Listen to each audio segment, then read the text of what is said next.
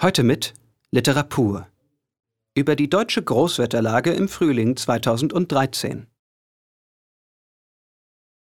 Wem Schuld zu geben sei. Zu Ostern stapfen wir durch dicken Schnee und frieren uns den Arsch ab. Das macht uns schlechte Laune. Wir erholen uns von der Konjunkturdelle, aber das vermag unsere Stimmung nicht zu heben, denn wir sind ja konfrontiert mit einer Kältedelle.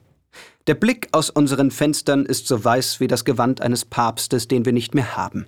In Argentinien übrigens ist's auch nicht annähernd so kalt. Wer sagt's? Die Nachrichten. Und wer ist daran schuld? Die deutsche Großwetterlage. Die Zyprer oder Zyprioten oder Zypreinwohner oder wie auch immer man die Eingeborenen dieser Ex-Geldoase politisch korrekt nennen darf, die müssen nun als Nächste den schwarzen Peter ausbaden. Das macht denen schlechte Laune. Zum Dank malen sie der Merkel ein Hitlerbärtchen und verkaufen ihre Gasfelder an den Russen, den stillen Einleger, und Europa schwimmt ein kleines Stück weiter in den tiefgefrorenen Bach. Menschen und Gedanken sind unverfroren eingefroren. Und wer trägt dafür die Verantwortung? Die deutsche Großwetterlage. Die deutsche Großwetterlage ist ein Klimaarsch.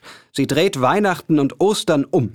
Aber das Klima ist uns egal. Es ist der Schnee, die verdammte Kälte und vor allem die blöde Regierung, die immer alles falsch macht. Und die Nachbarn sowieso, die Nervensägen. Und niemand ist nett und die Jugend verkommt und die Kunst geht zum Teufel und der Sex ist auch nicht mehr das, was er einmal war.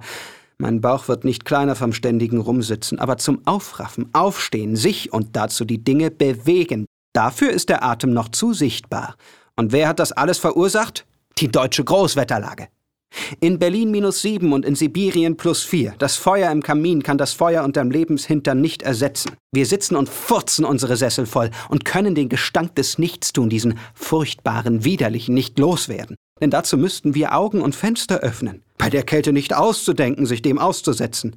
Auszuhalten, was auszuhalten wäre, um endlich einmal einen ersten Schritt zu wagen. Und wer verleidet uns diesen Versuch? Die deutsche Großwetterlage. So sitzen sie da, die Meteorologen, und erklären uns, es sei zu kalt für diese Jahreszeit und so kalt wie lange nicht mehr. Und dass der Wind falsch gedreht sei und die kalte Luft aus Sibirien, warum zur Hölle ist es dann eigentlich dort wärmer als hier? Und nicht die warme Luft aus den Azoren, jedenfalls, dass die Luft falsch sei, dass das Klima einfach unrichtig wäre.